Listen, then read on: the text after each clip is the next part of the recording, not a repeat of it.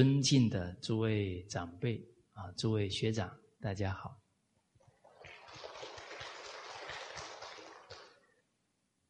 啊，我们刚刚跟大家谈到啊，这个皇帝夫妇啊，啊，天子听男教，后听女顺啊，天子礼阳道，后治阴德。天子听外治，后听内治，这男主外，女主内。啊，上一节课最后呢，跟大家提到，啊，劝女人回家，就是这个安字。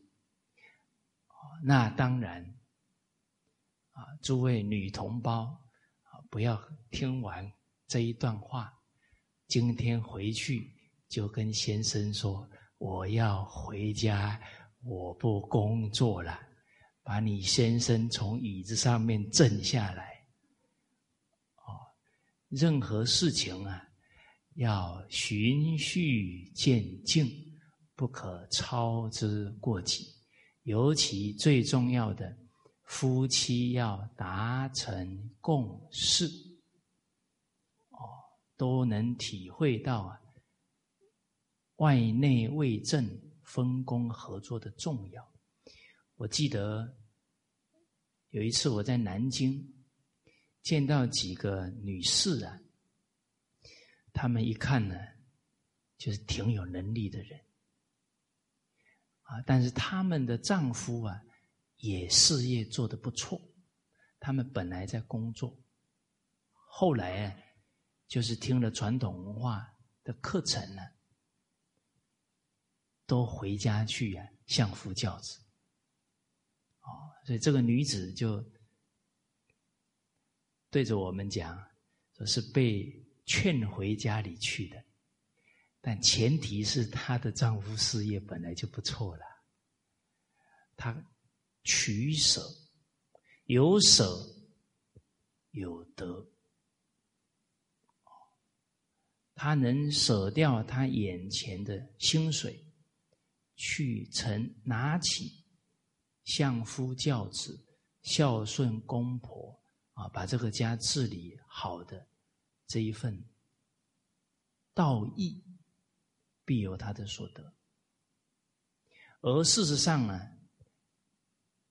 人有时候在整个社会的风气之下，很容易啊就受影响，除非自己呀。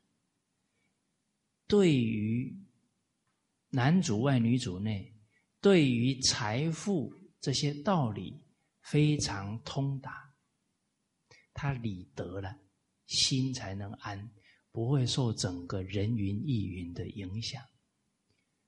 大家相不相信？今天假如一个女子的工作不错，她一辞掉，或者只是放出风声要辞职。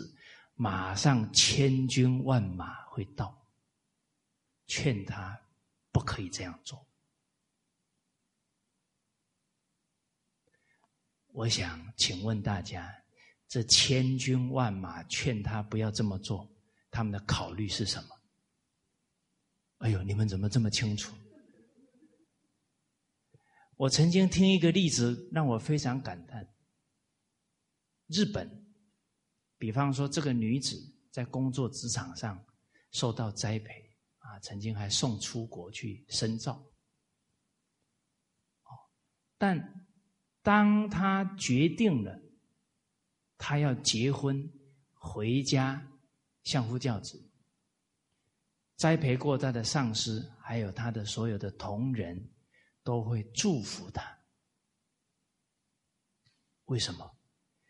家庭社会以后有没有人才，要靠母教啊。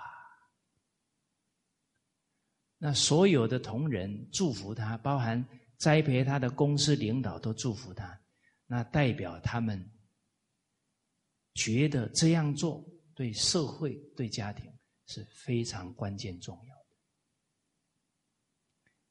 那这个是发生在日本呢？我在台湾很少看到，我不知道马来西亚怎么样，铁定比较好。是吧？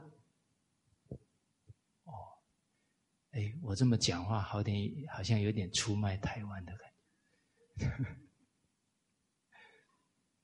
我没有那个意思，我是客观的来谈呢。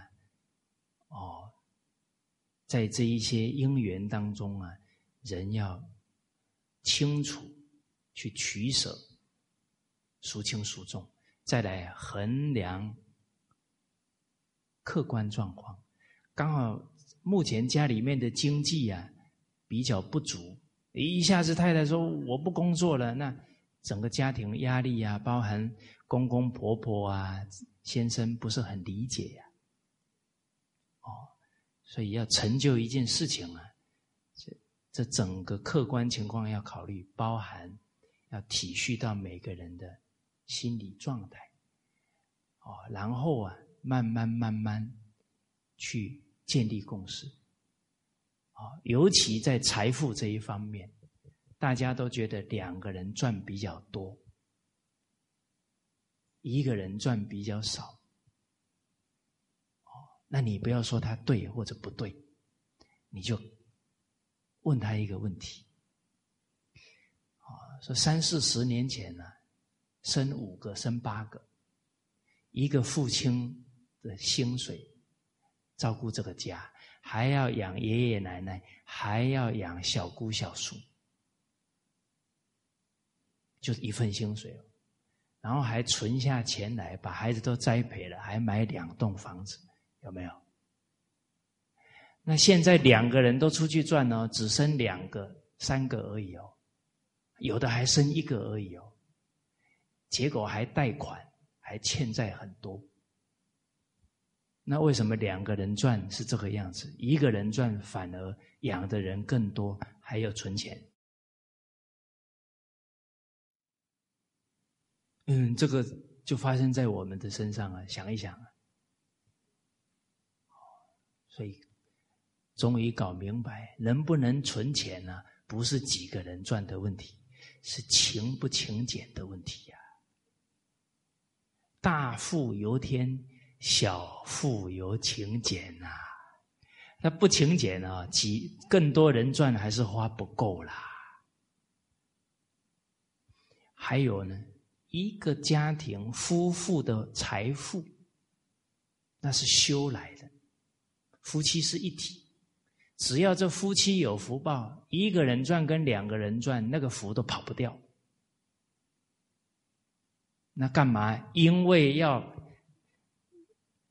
追逐那个两个人赚多，而把下一代的教育给忽略掉。所以，为什么理德心安？知道财富啊，命里有时终须有，就不担心了。又更清楚啊，财布施得财富，就更懂得怎么样去改造自己的命运跟家庭的命运。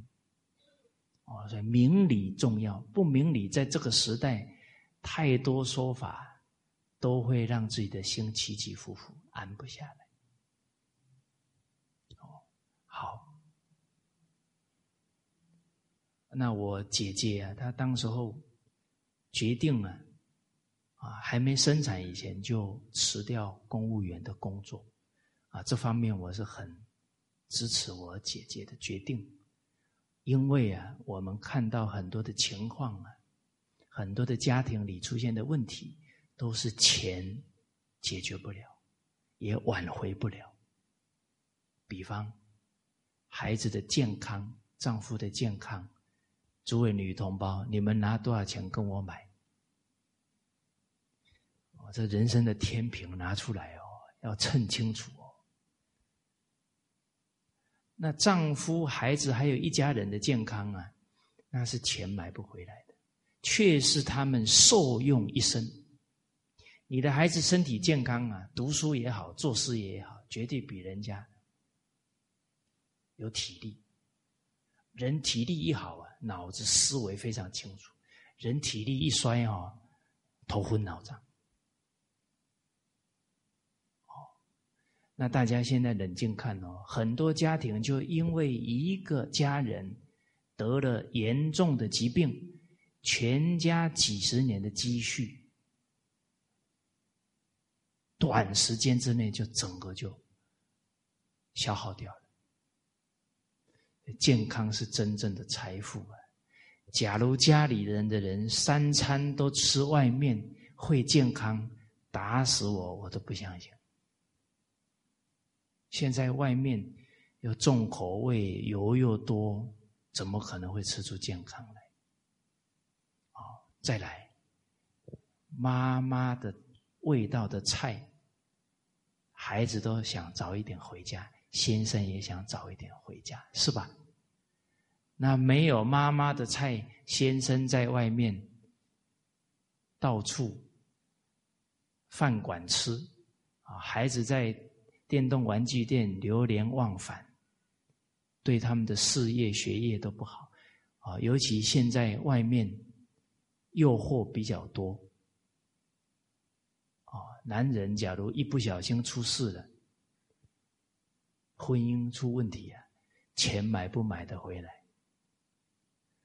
哦，所以女人识得那个女工很重要，炒菜一流的啊。这个先生还没下班，就在那里想，菜很香啊。一下班，他就以最快的速度就回家了。那这个整个家里人都是这样啊，都吃的健康，吃的欢喜啊。我怎么讲的，肚子有点饿了，想起妈妈的味道。包含，请问大家，三餐吃外面要花多少钱？不少钱呢。所以母亲这个家里的三餐由母亲啊来负责，可以省非常多钱。哦，像台北那吃一餐饭。没有十五块马币不行的，甚至于更多都有可能。哦，所以这个开销不少啊。哦，再来，现在的孩子都缺爱，人格啊都不是很健康，都没信心。我现在看到很多年轻人都没有信心，然后很缺乏爱。为什么？他们从小是钥匙儿童啊，父母都出去赚钱啊，回到家空空荡荡的，就挂着一个钥匙，他怎么会想回家？他就在外面打电动玩具呀，乱晃来晃去呀。那他这样没有母亲的爱跟陪伴，他人格怎么会健康？我们从小有。母亲还有爷爷奶奶的照顾啊，都感觉到自己是很幸福的人。这个世间的人再有地位、再有钱，我们从来三个孩子从来没去羡慕人家有地位、有钱，因为一个家不在乎有没有地位、有没有钱，最重要是有没有温暖的爱呀。有温暖的爱，孩子的内心满满的。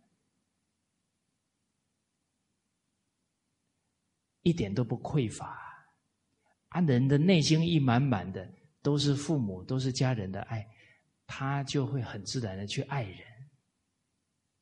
他所学到的就是怎么无私的去爱人嘛。哦，那请问大家，孩子健康的人格多少钱买得到？你们好像不太愿意跟我做生意。大家要看呢，现在整个内心的问题跟社会的问题真的发生的时候，根本就不是钱能够解决的。而话又说回来，该是你的财富跑都跑不掉，你这么苦苦追求，又忽略了那么多人生最重要的事干什么呢？啊，所以首先要把《了凡四训》好好读几遍，明理了，心就安了。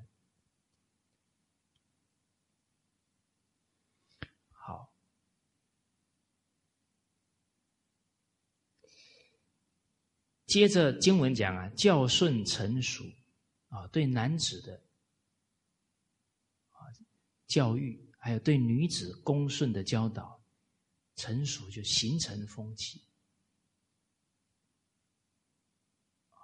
那外内和顺，外部跟内部啊都能和谐恭顺，不只是皇帝的家，还有天下夫妻效法。皇帝贤伉俪了，那他们也是得到和顺、和谐、恭顺啊。国家礼制，国家与家庭都治理的有条理啊，此之谓圣德啊，这就叫啊隆盛的德行，因为皇帝夫妇。他们有智慧，洞察到男女有别、外内为正的重要，他们给天下做榜样。那男人阳刚啊，有承担；女人柔顺呢，和谐一家。女子呢，假如刚强啊。从我整个成长过程当中的观察，女子刚强啊，一定会压到自己的丈夫，啊，俗话叫克夫，还会压到自己的儿子，因为女人太强势了，她的儿子啊，一定会被她的气势所压迫。我发现呢，我的同辈的啊一些玩伴啊，因为我母亲有很多同事嘛，他们的小孩我们都一起玩的，发现比较柔弱的男子啊，啊，我这些好朋友男士比较柔弱的，大部分呢太。他的母亲啊，都比较刚强。哦，那上了高中也有这个情况。啊，高中同学，你跟他商量个事，他都不敢做决定。然后就跟跟我说：“我先回去问我妈妈再说。”就什么事都都是一定要问妈妈才敢。哦，那克夫又克子，再来。还克公公，所以一个女子太刚烈了，三代人都克掉了，啊，所以娶一个好太太可以旺三代，娶一个脾气大的太太哦，一败涂地就起不来了，啊，而且这么一克哦，可能都会得身身体的毛病。因为太郁闷了嘛，人一郁闷呢，就会得心脏病，会得严重的疾病，啊，所以反而呢，女子应该呀，欣赏丈夫，鼓励丈夫，支持丈夫，啊，让他的能力，让他的责任心不断发挥出来，来承担这整个家庭。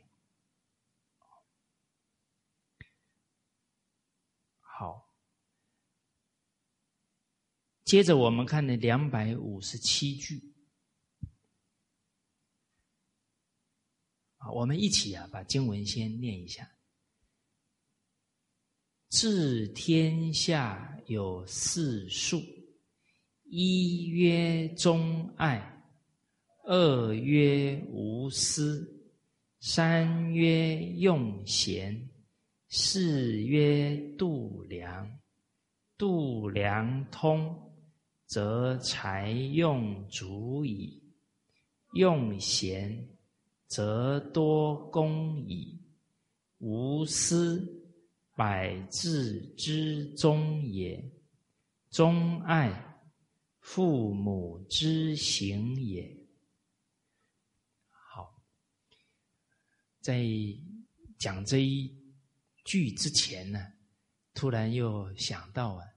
我们现在在团体当中啊，啊，比方很多女士啊，啊，在她的企业团队当中，她还没有结婚，哦，那这个男教女顺呢，不是要结婚之后才能奉行，啊，没有结婚的人。在自己的家庭团队当中啊，男的要有承担，啊，女的呢，啊，要柔顺，啊，言语啊，要能温暖人家的心，哦，然后这个讲话呢，绝不啊伤害别人。绝不搬弄是非，啊，而且能够啊，时时呢为大局能忍辱，这个都是啊女德在团队当中的展现。然后做事情啊柔软，不急不徐，啊不强势，啊不浮躁好。那我们刚刚念完这一段教诲啊，这一段也点出了四个治理国家的重要纲领。其实跟前面讲的呢有很多纲领啊是一样的。哦，所谓英雄所见。大略相同。那一开始就强调了治理天下啊，有四要遵循呢四项法则纲领啊，这个数就是法则纲领。哪四个呢？一月忠爱，就是诚心爱民啊，忠诚呢啊诚心诚意的爱护人民。二曰无私，就大公无私啊；三曰用贤，三是任用贤才；四曰度量，第四啊就是度量才用，所谓量入为出啊。再具体讲呢，这财务收支规划的很恰当。家如是啊，团体亦如是。那讲到这一点呢，啊，这个理财的观念呢，哎，能从小让孩子啊，把他的储蓄呀、花费呀都能记录，啊，哎，他自己就慢慢培养了不乱花钱、不奢侈的习惯。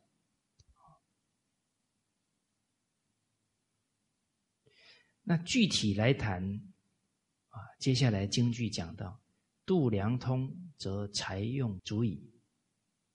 啊，这个量入为出了，这样财用能够充足。在说院当中啊，孔子有讲到一段跟整个度量通啊有关系。孔子说到啊。中人之情，有余则耻，不足则减。这个中中下人呢，一般的人啊，他们的整个性情啊，有一个表现是什么呢？有剩了，家里比较富裕了，就会比较奢侈花钱。假如不足了，啊，就会比较节俭。哦，比方我们想一想，啊，一个人啊，比方还没有结婚呢，一个月当中啊，什么时候花钱比较快？什么时候花钱比较省？薪水刚领下来，那几天花的凶，哦，然后这快花光的时候，那时候就就不敢乱花。那所以圣贤人在洞察人性啊，特别厉害。有余则持，不足则减。啊，无尽则盈。你不懂得节制静止啊，他就过分。啊，所以无度则失，没有节度啊，他就会失去分寸。纵欲则败，那失去分寸呢，最后欲望越来越厉害了。欲是深渊呢，就把家跟身心给败掉了。所以饮食有量，衣服有节，啊，吃啊穿啊都要有节度，公事有度，房子都要有节度。其实这古代都是这样的，我们现在都没有了。啊，皇上的房子他都有节度的，啊，什么官位住什么房子。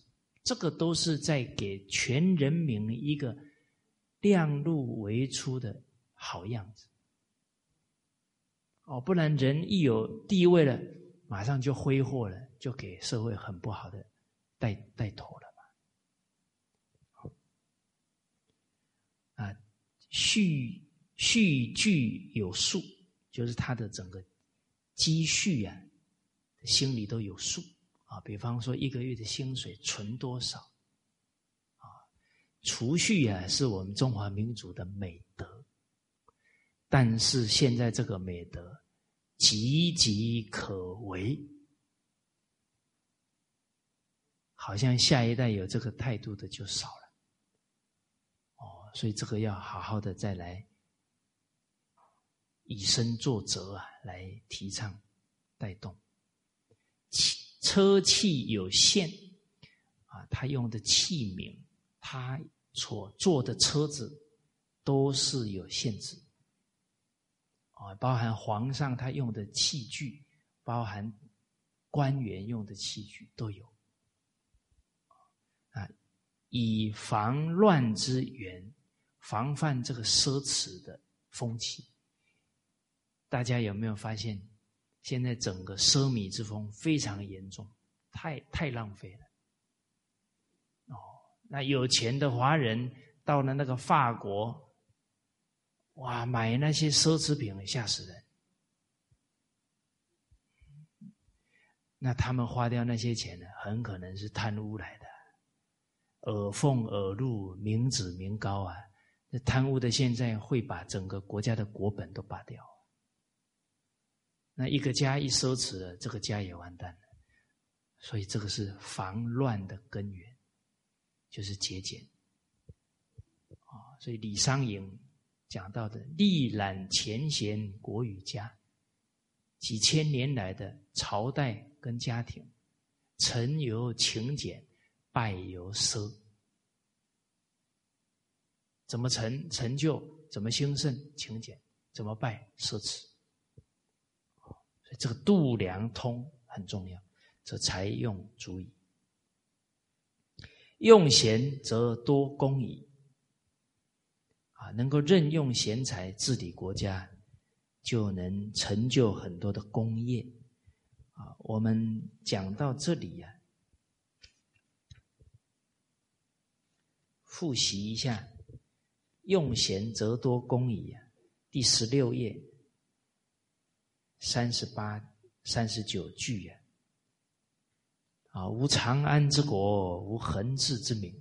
得贤者则安昌，失之者则危亡。自古及今，未有不然者也。所以用贤尊贤很重要。书曰：啊，有不世之君，必能用不世之臣；有不世之臣，必能立。不世之功啊！真正懂得用贤的君王，一定能创造功业。哦，我们举太宗创称官之治，他用贤；管这个齐桓公用管仲，他就九合诸侯，一匡天下。但是他也因为后来没有用贤，最后死无葬身之地，用了三个奸臣，易牙、树雕、开方，最后把他给弄死了，尸从流出宫外才被发现。所以得之者则安昌啊，失之者则为王。在一个人的功业跟衰败当中表露无遗，不只是齐桓公啊，还有好多啊，包含唐玄宗啊，用贤的开元之治啊，不用贤呢，安史之乱呢，几乎把国家给亡了。接着呢，无私百治之宗也。大公无私啊，这个宗呢是本源，智慧的源头啊。首先是无私，因为有私啊，会障碍我们本有的智慧。啊，所谓欲令自迷，利令自昏，自私自利的人一定没有智慧。一定是啊，急功近利，只看眼前，甚至严重到刀头是蜜，就他只要那个甜头，刚好一把刀前面有个蜂蜜啊，他受不了，一定要去舔那个蜂蜜，最后呢，舌头都割断了。这是我们现代人的写照啊。就为了眼前的急功近利，把下一代、把地球都快要毁掉了，那怎么会有智慧？所以利欲熏心啊，是障碍智慧最严重的问题。啊，能够去利欲，烦恼就轻了，接着呢，智慧就增长。啊，有一段格言呢，讲到呢，公深明，臣深明，从容深明，明就是明明白白啊，不会糊糊涂涂啊。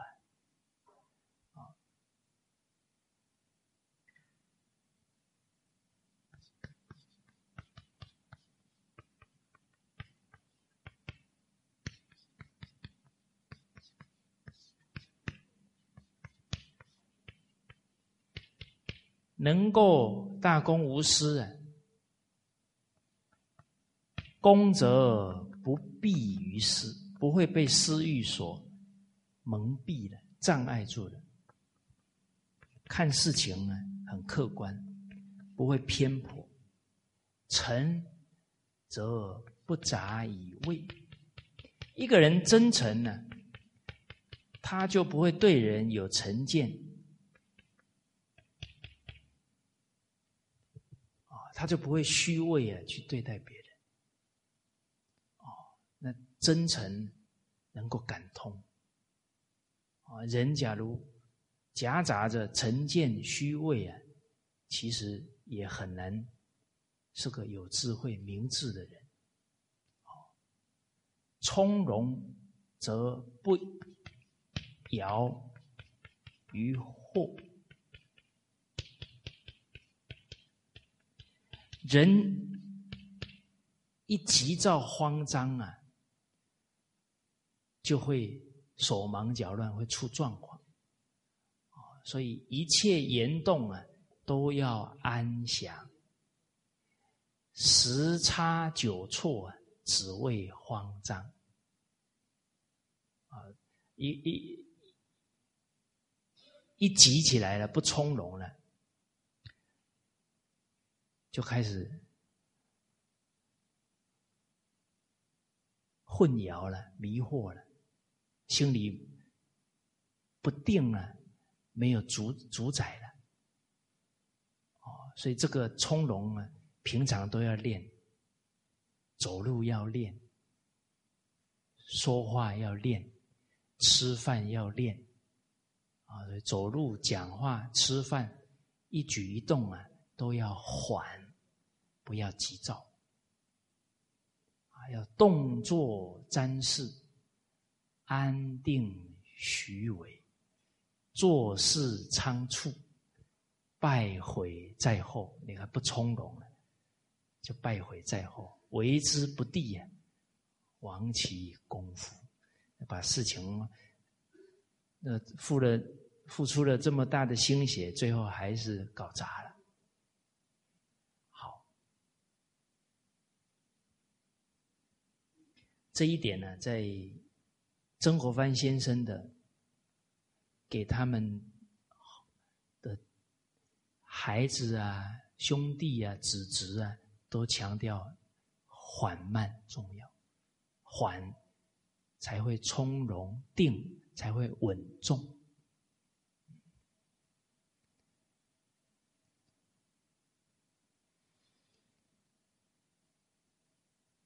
那这个无私啊，个人要无私，包含呢，在团体当中。也不要有私党啊！我们在群书的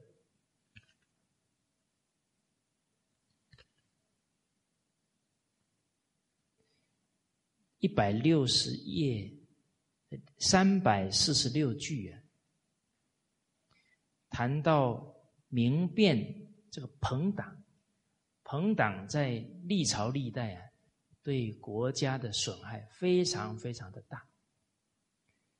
啊，所以洪范上说：“无偏无党，王道荡荡。”啊，没有偏私，没结朋党，先王所行的正道，啊，先王的这些教诲啊，才能落实，啊，整个国家才能。平坦，走得更宽广，啊，这个私不能够节制啊，最后发展成搞成党派了，那个既得利益啊，越来越严重，越来越不可破啊，这对团体国家的损害就很大，啊，这个时候变成什么？只要跟他是一党的。再怎么错，他们都支持他；只要不是跟他们一党的，再怎么对，他都不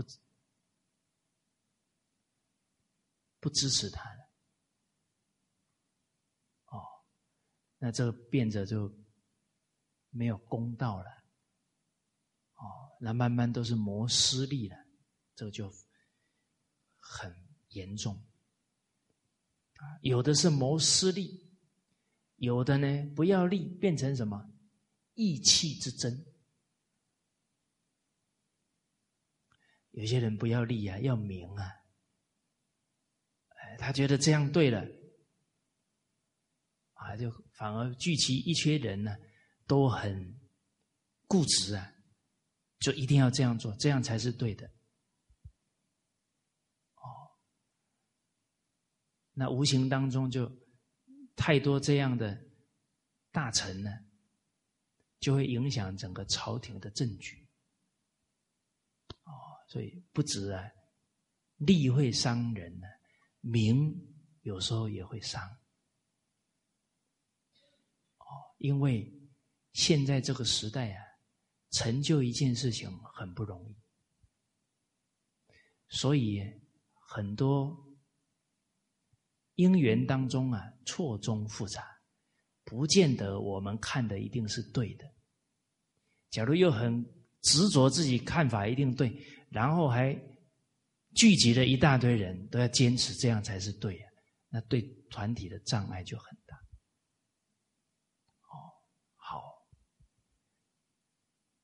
那当然不应该形成势力而应该要真诚去了解去沟通这样会比较妥当。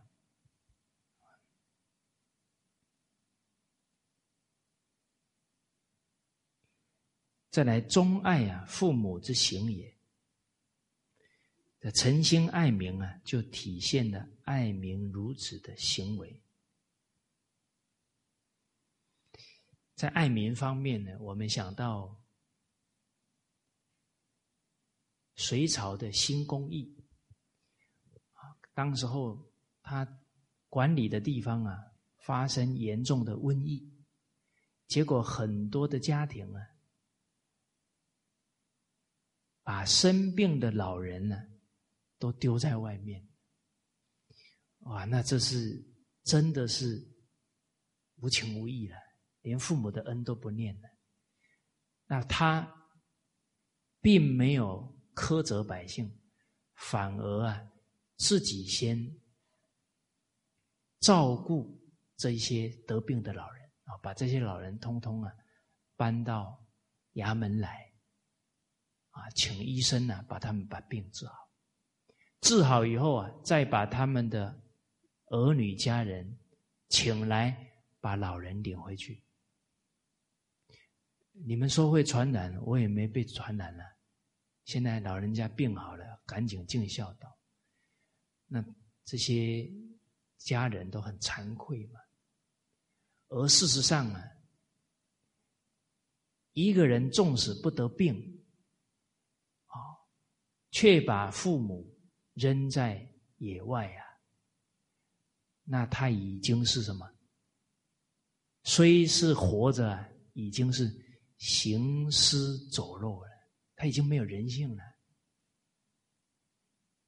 那活着又有什么意义呢？把人格都丢掉了，那活着还不如死了。人为道义而死啊，重于泰山。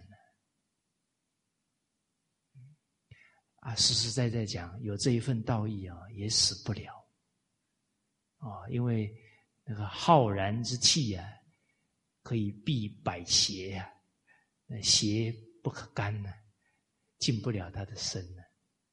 啊，我想这个新工艺一定是正气凛然，所以当地的人民在他的教化之下呢，风气整个转过来。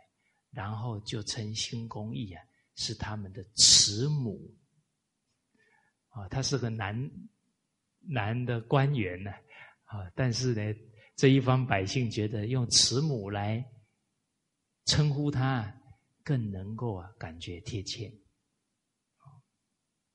啊，这个叫忠爱啊父母之行也。接着我们看下一句。仓廪实则知礼节，衣食足则知荣辱，上服度则六亲故。是为章则君令行，是为不章，国乃灭亡。国有四为。一为绝则亲，二为绝则为，三为绝则复，四为绝则灭。亲可正也，为可安也，富可齐也，灭不可复错也。是为一曰礼，二曰义，三曰廉，四曰耻。政之所行，在顺民心；政之所废，在逆民心。这一段呢，是春秋。非常成功的政治家啊，管仲的一段教诲，提到呢，仓廪实则知礼节啊，老百姓呢，等于是不会挨饿啊，啊，这粮仓充实，人民啊就讲究礼节了。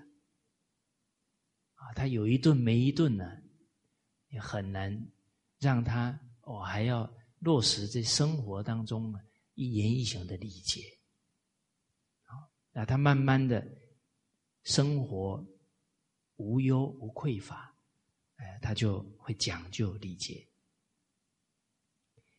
衣食足则知荣辱，啊，衣食充足就会注意啊，融入啊，他有羞耻之心呢。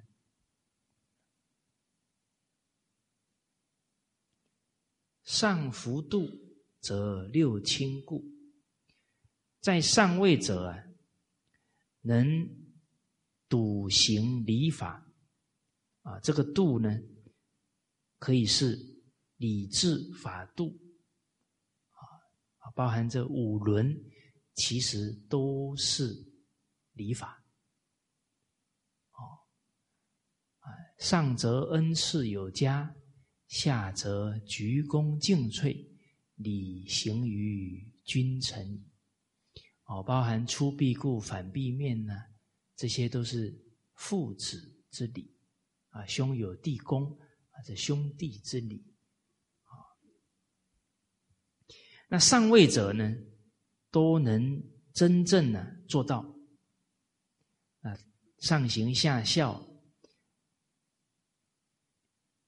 人民啊起而效法，就能呢六亲故啊。我们常说啊，六亲眷属。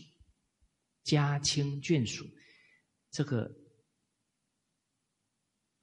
故呢，是指啊能够和睦团结，啊，整个家庭家族很稳定。那六亲呢，有两个说法。第一呢，父子啊，父母、兄弟、妻，还有子女，这六亲。啊，另外呢，有一个说法是，自己上三代，父母、祖父母、曾祖父母，下有三代，子女、孙子女、曾孙子女。然后以前真的，哦人。有可能到一个家族啊，有五代六代同堂的，都有可能哦。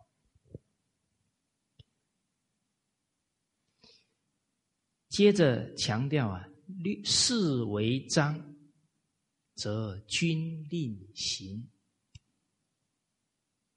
四为呢是礼义廉耻啊，这样立国的纲维啊，这个章是能够。发扬、融入民心了，每个老百姓都觉得礼义廉耻啊，是做人的根本。其实，大家有没有想到，小的时候，我们在小学进校门，我记得校门口就写了四个字：礼义廉耻。啊我很感动。上一次去新华小学，啊，他们那个校门进去啊，上面还是刻着“礼义廉耻”，那还是有把这个国家最重要的四维纲常重视。冷静想想啊，现在整个家庭也好，整个社会团体，以至于。政治的动乱，就是没有这四点。第一，政治人物对立、冲突、谩骂，甚至还有打架的，这个是有理的人怎么会这么干？理的人懂得让啊，懂得谦，礼让、忍让、谦让，怎么还会给整个国家社会这么不好的？影响义，听老百姓在谈呢，现在没有政治家了，比较多的是政客了。那政客是为了他的利益啊。那假如他从小接受的教育是义，哦，那就像那个我们中国大陆周恩来总理啊，为中华民族的崛起而读书，他这种胸怀。当官一定是利益一方啊！那假如小时候父母就是教他把利摆在第一位，那他官做越大越越麻烦，越鱼肉人民啊！这义廉廉洁他就不贪污啊，有羞耻心他怎么会做出那种无耻的行为出来呢？哦，知耻近乎勇啊！不给父母丢脸，不给国家丢脸，而且还不断的突破自己，提升自己的德行跟能力，以更能回报父母啊，忠于国家啊，所以礼义廉耻。那视为不彰，视为不能发扬光大，国乃灭亡啊！所以国有四维，啊。一为绝，有一为断绝了，则亲亲就是倾斜就不安了。二为绝则为，有二为断绝了，就危险了，国家危险了。三为绝则富。三为断绝了，这国家就要倾覆了，眼看着就垮掉了。四维绝则灭，四维都没有了，铁定要灭亡。清可正也，一为清呢，清了可以把它扶正，为可安也。二为断绝了会危，但是危险呢？可安就是尚可平定，富可齐也。三为绝富了，但富是富可起啊，就是尚可兴起。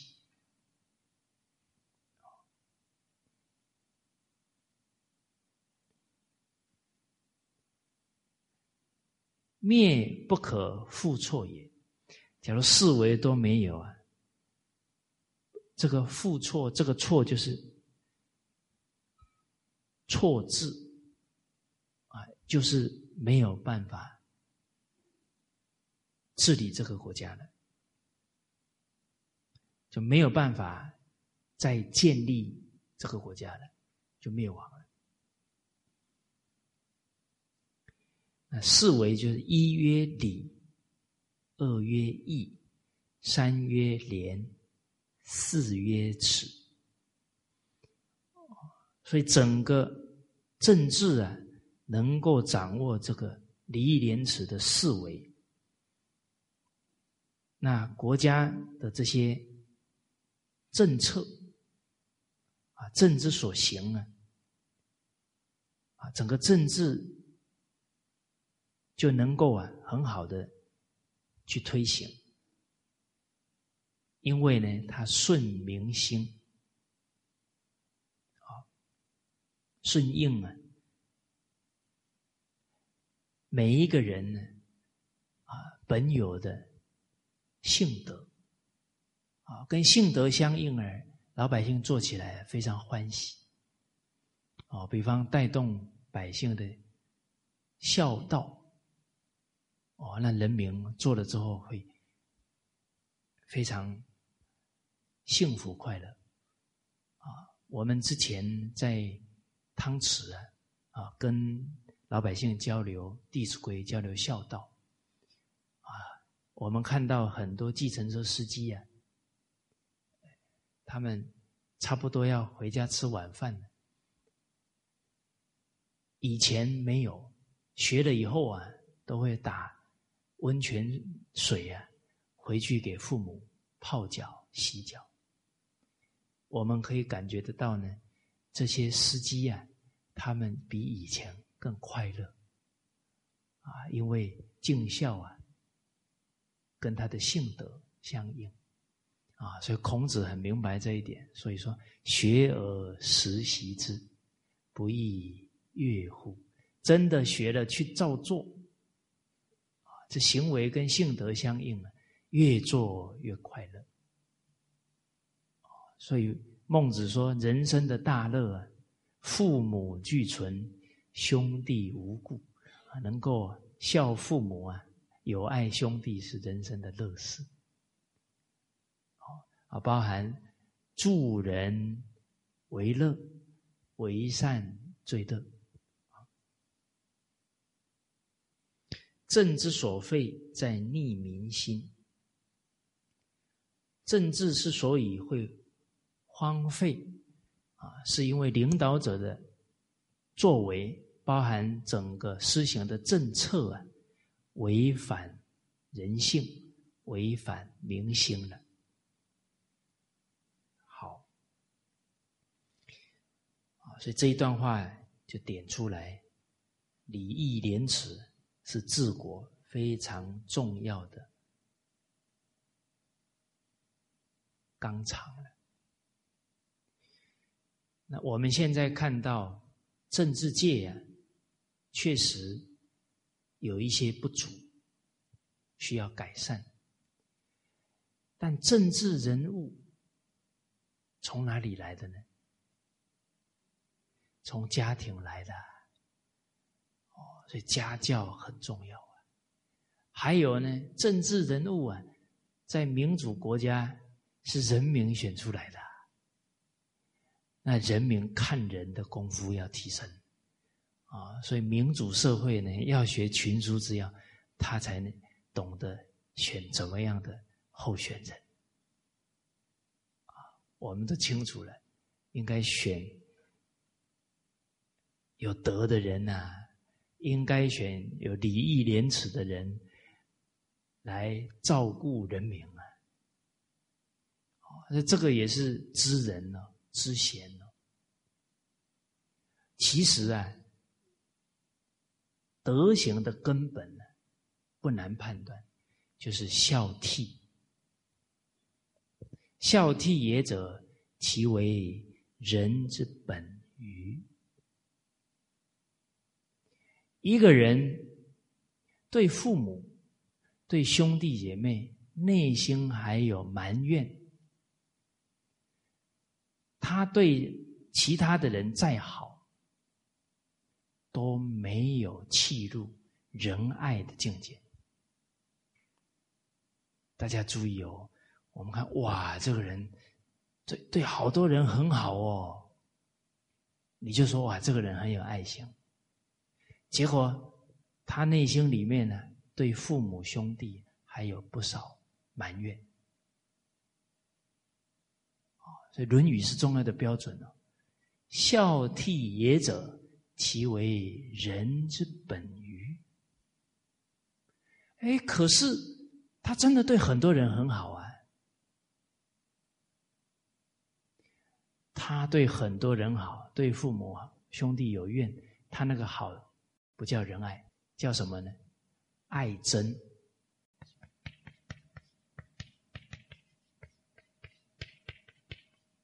好恶。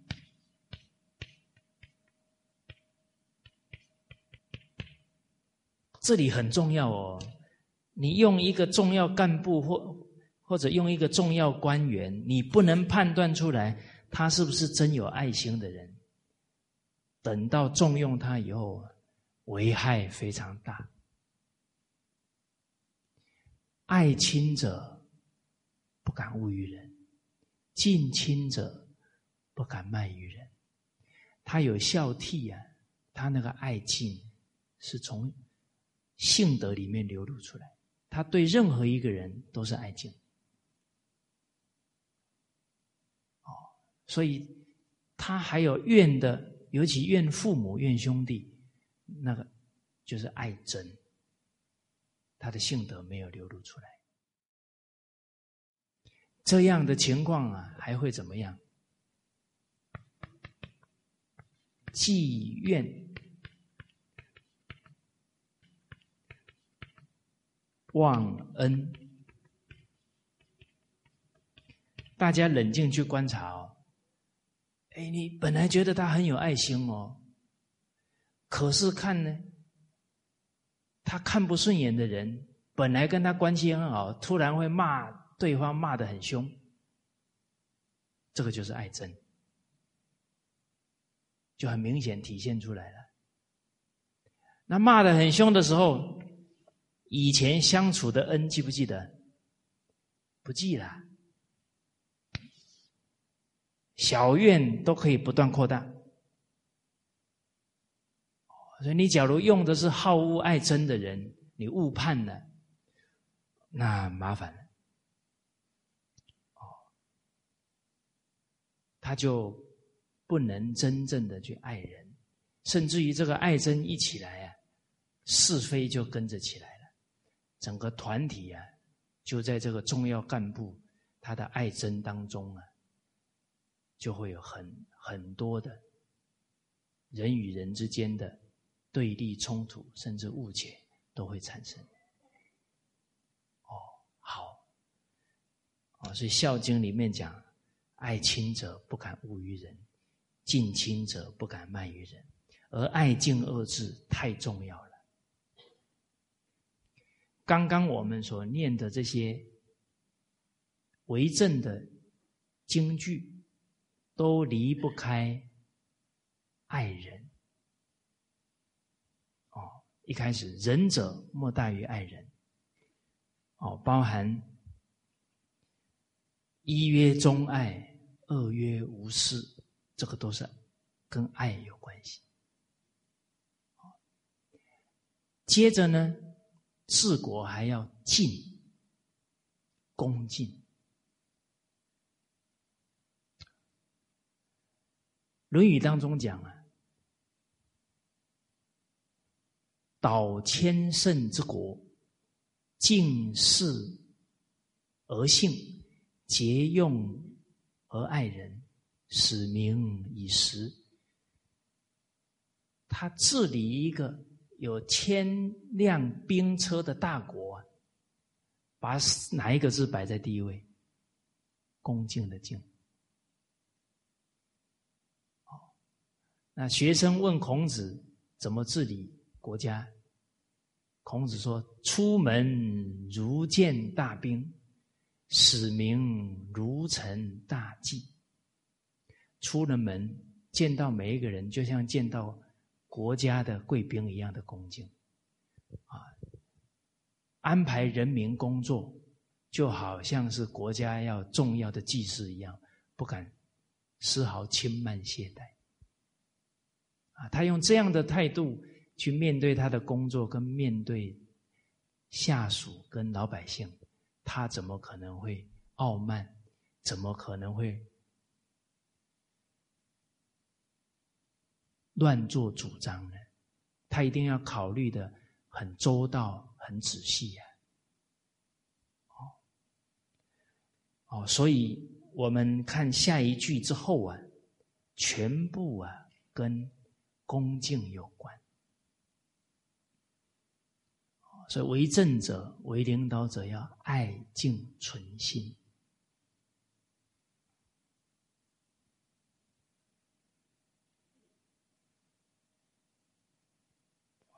首先讲到的呢，啊，两百五十九句，啊，这个恭敬啊很重要，啊，我们一起啊念一下。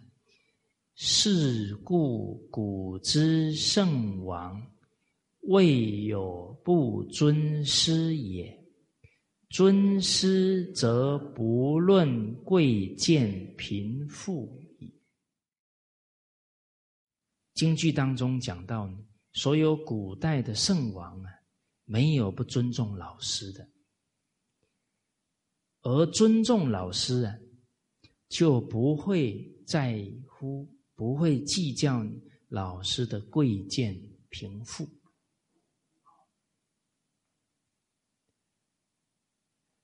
因为整个国家能安定啊，一定是人心善良，而人心要善良，必然要接受圣贤的教育。那当然，一来要尊重古圣先贤，尊重老祖先啊，这些古圣先王。哦，而老师他们的身份就是承传文化、宣扬道德，啊，所以尊重老师也是尊重文化、尊重道德。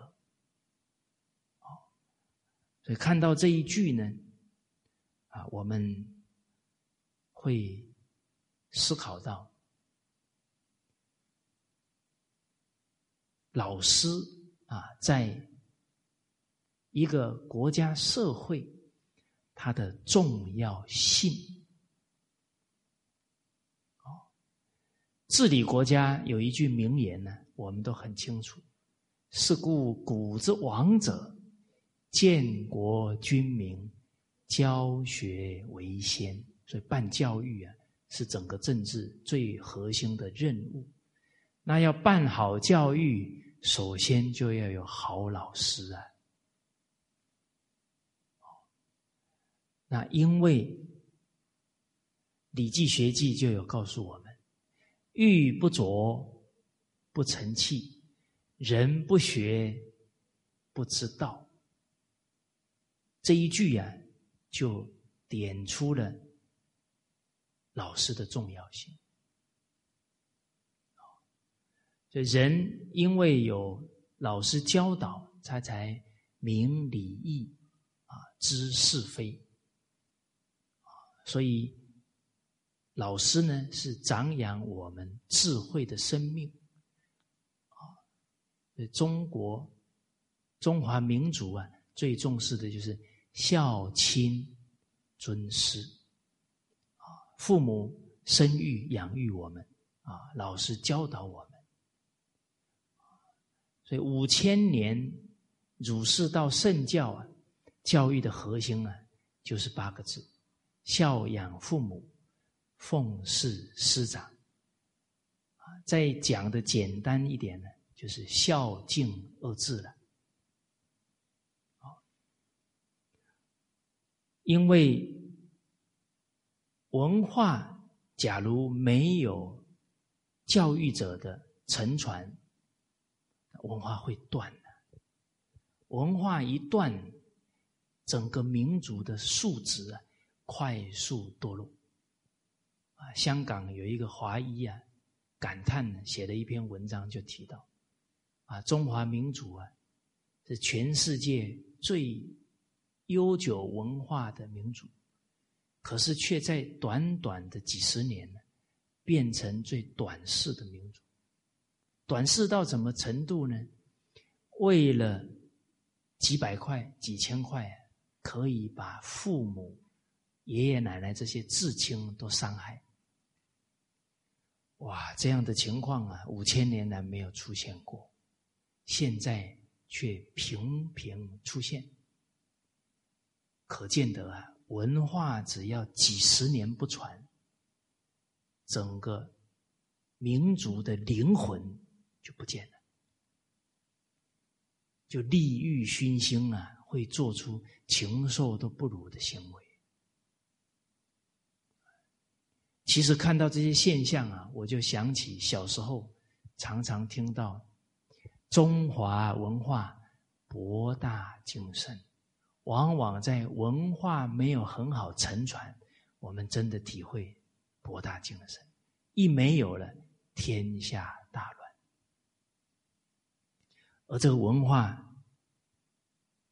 得要传了，不然对不起祖先，对不起后代子孙。说到这里啊，就想到我们沈老，告诉我们这些晚辈啊，呃老师是最没有前途的行业，这个钱是金钱的钱，但是却是最重要的行业。现在所有的家庭社会问题，用其他的方法很难解决根本问题，只有透过教育，透过伦理道德因果的教育了。啊，所以读书人要有这份承担啊，事不可以不弘毅，任重而道远。而对于孩子一生的生命，老师很重要。小孩小时候接受老师教导，还还没有遇到老师以前，小朋友开口都是我爸爸说，我妈妈说。啊，接触老师以后，开头变成我们老师说，就对孩子一生的。思想观念、人格影响很深远，所以称老师啊是人类灵魂的工程师。啊，汉朝的杨雄也说：“师哉，师哉，童子之命也。”啊，这老师这个身份呢，影响着孩子一生的思想人格啊。这些是决定他一生的命运的，哦。而老师很重要啊，但尊师啊，才能重道。尊师啊，学生才能受益，啊，整个国家社会啊，才能。尊重老师，进而重视道德道业。啊，所以《礼记学记》里面有讲：师言而然后道尊，道尊然后明之敬学。这师言就是言，就是尊重，能够尊重老师，形成风气，自然老师所教的伦理道德就受到重视。那人民在学习的时候都会非常恭敬去学啊，所以一分沉静得一分利益，十分沉静得十分利益啊。师长用心良苦，让我们重视啊沉静的态度啊啊，所以再加上百分沉静得百分利益。千分沉静得千分利益，万分沉静得万分利益。还举了一个例子，让我们去体会。啊，我们佛门六祖慧能大师，他对五祖的态度就是万分沉静，所以五祖只给他讲了半部《金刚经》，可能才一两个小时啊。讲到一半，他就开悟了，他的明德智慧就恢复了。哇，那为什么他有这么大的收获？根本就是他万分沉静，马上老师的教诲完全入心，放下习气呀，就解脱了。哦，好，而。真正呢，这个沉静呢，不是老师要学生恭敬，而是因为有这个态度啊，学生才能得力。啊，因为他一恭敬呢，就老实听话，不敢打折扣，他就真去落实了。啊，所以有状元学生，没有状元老师。哎，为什么这学生的成就超过老师？因为老师讲的他全做完，那老师自己本身还没有全做完，而我们知道啊，尊师方能重道，但我们还要再思考第二个重点：尊师啊，是建立在孝亲的基础上。连父母都不尊重啊，他怎么去尊重老师？啊，不敬其亲而敬他人者，谓之背离，不可能的。所以要弘扬师道啊，还得要弘扬孝道。而几千年来啊，最重要的孝敬的德行啊。就是靠父母跟老师的配合啊，才成就的。父母教育孩子尊重老师，老师教育孩子孝顺父母，那“孝敬”二字啊，就深深扎在他的心中了。所以，假如教育忽略了孝敬的教导，哪怕读了一二十年的书啊，连做人的根基啊，可能都没有。那配合很重要啊。唯有父母尊重老师，啊，教育孩子师道尊严，那孩子才能得利呀。那我们冷静反思，现在。父母跟社会风气对于尊师的态度，跟古代呀，不要说古代啊，就五十年前呢，就差很多了。哦，比方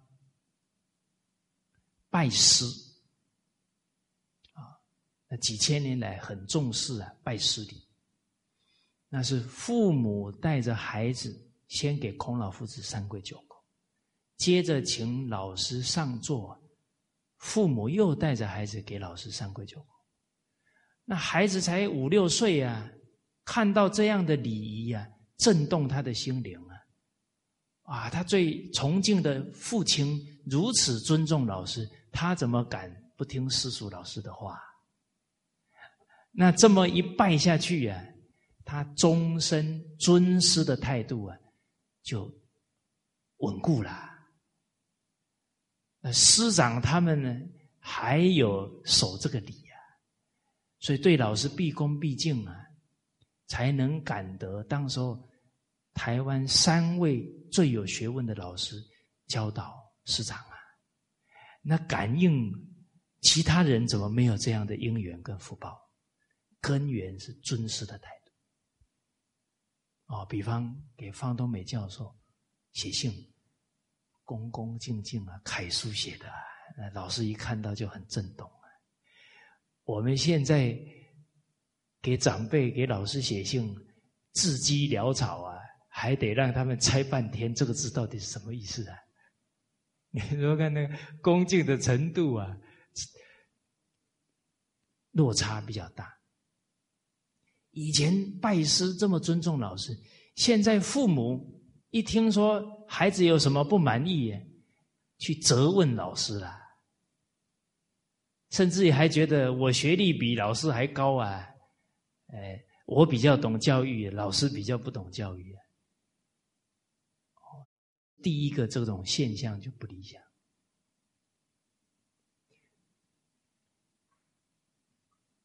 再来呢？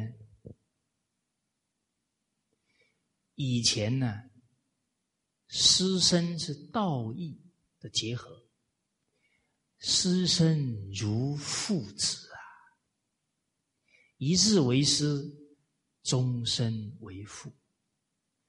那个被孩子这样拜下去啊，读书人不占人一点便宜啊，怎么还受得了人家这么大的礼？为了什么？为了孩子一生尊师的态度，再来，人家父母都拜下去了，可不能对不起人家的父母，得要尽心教啊！啊，所以这个是为师的态度，而为学生的真正尊重老师、感老师的恩德啊，所以视师啊，就像自己的父亲一样。啊，等自己真的有成就了，比方考上进士，回到家乡，第一祭祖先，第二拜老师，谢师啊，啊，这古代这师生的关系呀，我们看到史史可法对待他老师的妻子跟孩子。那是真正的奉养跟照顾，不敢忘了是左公啊给他的恩德。那我们再看现在师生是什么关系？朋友关系就不错了，更严重的变什么关系？生意关系。我听说很多大学现在叫教授叫老板，啊，学校变企业呀，结果人家企业家有道德良知、社会责任，企业现在要变学校，我们学校还把它变成企业，学生去求学为了什么？不是为了陈圣贤，为了文凭。老师教书为什么？为了钟点费。那假如这个现象没有转变，老师不以传道授业解惑为自己的本分，那这个师生关系要改善也是不可能。哦，所以振兴师道，应该是每一个教育工作者的。这一生重要的责任，因为师道振兴不是为自己，我们不是要别人尊重，只要师道不尊，谁能够在圣教当中得利益呢？那国家未来还有人才吗？那我们不可能要求学生，我们也不可能要求他的父母，为什么？因为他不是深入教育的人，而我们却是深入教育的人。我们不先做，怎么可能去要求不懂的人先做呢？啊我们自爱自重，重现师道的尊严跟光芒，啊，在赢得大众的信任。啊，所以为师者，第一啊，要知本分呢。我们的本分是传道授业解惑啊。第二，要为国育才呀。我们没有办法为国家培养出人才，我们失职啊。哦，哦，所以古代当官的都戴一个敬贤帽啊。前面低后面高啊，代表要为国家举人才，比他还要优秀的。同样的，我们教育界的人也是啊，要培养出比我们更优秀的人才。这个叫对得起祖先，对得起圣贤，对得起国家对我们的信任。当老师的都是领国家的俸禄啊，也是道义啊，就是。为国家培养人才。再来呢，第三呢，我们当老师的人要自重自爱，就要自我提升，还要自我教育。我们虽然现在是一个老师的身份，那是我们读了师范学院有这个身份，并不代表我们有。当老师的资格啊，这个老师的资格不是一个大学文凭，就是有当老师的资格，还是要依照经教啊。记问之学不足以为人师啊，温故而知新可以为师矣啊。能温故知新的人，他是有悟性、有智慧的。不是读史书的，不是教知识的，他是能触类旁通、举一反三的。就像《韩诗外传》当中对人师的定义，这就是我们的目标了。智如泉源，智慧像泉源一样一直涌出来。行可以为仪表者，人师为人师也。他的一言一行可以行为示范，他就有德嘛，又有智慧又有德行，这样才能堪为人师。哦，而这样的态度啊。他的智慧德行会不断提升的，啊，所以从事教育工作的人越老越有智慧，越老越值钱，越老越有价值。啊，我们的师长就是好榜样。哦，您看现在这么多国家元首啊，这么多甚至宗教领袖，常常啊都给他请教、请请益。啊，第四啊，我们为师啊，从事教育的人呢，要重视啊真实的修身功夫，要重视实学。啊，实学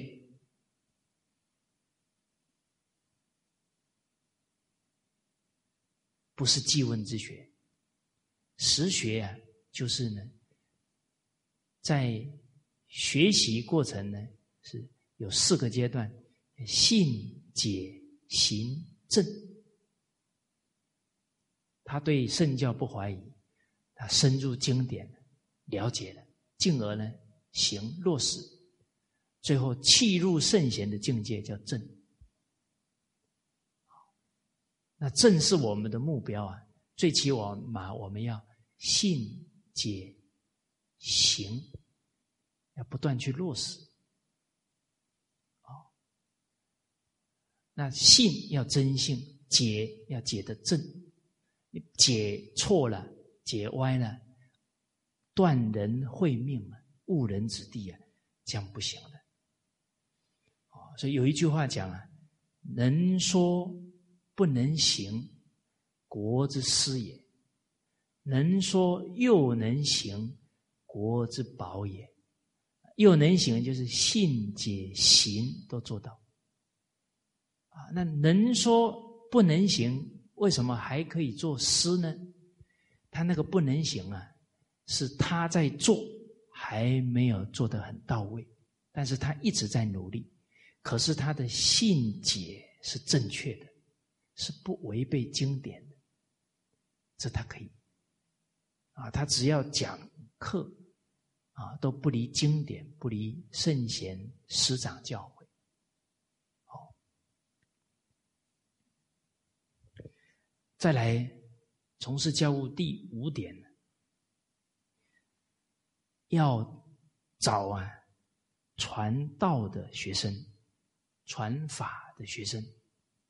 您看孔子，当时候颜回去世了，哇，孔子很伤心啊，天上雨，天上雨啊，啊，因为有传道的学生呢，他这一生呢就觉得。整个教育事业可以延续下去。假如没有啊，很可能慢慢就要摔下来。啊，所以不孝有三呢，无后为大。好，这是啊，从醒思到古代跟现代呀，这个师生关系呀，给予我们从事教育工作者的反思。再来，还有一些现象啊。提醒大家，比方古代只要是宴会，读书人老师做首席，尊师；现代喝喜酒，谁做守卫？当官的最有钱的，跟古代的风气不一样。啊，包含有有一位老太太，啊，你看她除夕夜煮水饺。第一盘煮好了祭祖先，第二盘煮好了交代小孙子赶快端去给教书先生吃。不识字的老太太都懂。